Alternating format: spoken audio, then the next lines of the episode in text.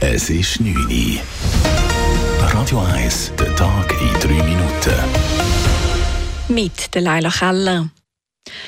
Nach einer langen und lebhaften Debatte hat der Nationalrat die Vorlage mit neuen Tabakwerberegeln abgelehnt. Der SVP gingen die Werbeeinschränkungen für die Tabakindustrie zu weit, der Ratslinken zu wenig weit.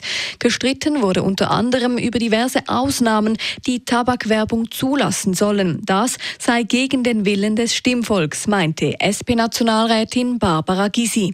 Was nun vorliegt, muss wirklich sagen, da schäme ich mich etwas, dass äh, das Gesundheitskommission heißt, weil man missachtet den Volkswillen und man schädigt mutmaßlich eben auch die Gesundheit der Menschen der Jugendlichen, wenn man ihnen diese Werbung weiterhin zumutet. Und es ist so, die Initiative wird nicht umgesetzt. Der Bundesrat will die Initiative mit einem umfassenden Werbeverbot umsetzen, das für Tabakprodukte sowie für E-Zigaretten. Der Ständerat schwächte die Vorlage im vergangenen Herbst ab. Er ist nun aber wieder am Zug. Jetzt gehen auch in der Schweiz die Bäuerinnen und Bauern auf die Straße. Was in der Westschweiz mit kleineren Kundgebungen begonnen hat, fand heute auf Landesebene statt. Friedliche Kundgebungen, um auf die Anliegen der Landwirtschaft aufmerksam zu machen, so heißt es. Sie fordern 10 Prozent mehr Geld von den Produzenten und Großverteilern, weil die Produktionskosten stark gestiegen sind.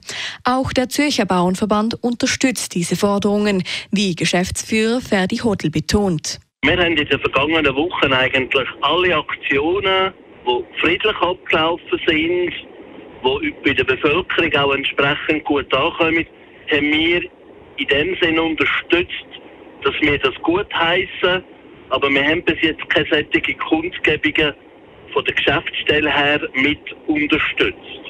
Im Kanton Zürich waren für heute keine Kundgebungen geplant. Morgen soll es aber an mehreren Standorten Mahnwachen geben. Zu weiteren Streiks könnte es auch bei der Deutschen Bahn kommen.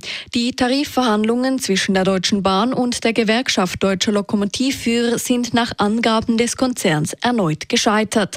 Die Gewerkschaft habe Gespräche heute abgebrochen, teilte die Bahn mit. Mehrere Menschen sind bei einer Lieferung von Hilfsgütern im Gazastreifen ums Leben gekommen.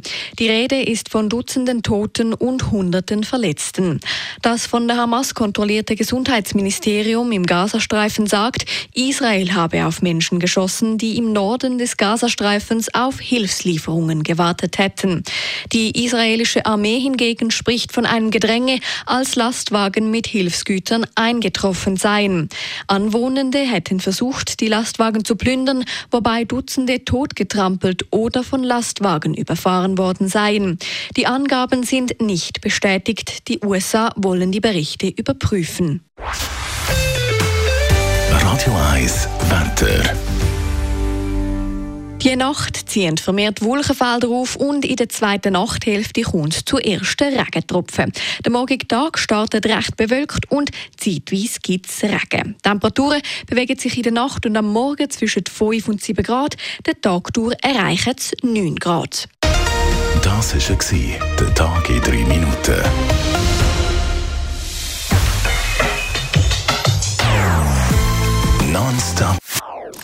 Das ist ein Radio 1 Podcast. Mehr Informationen auf radio1.ch.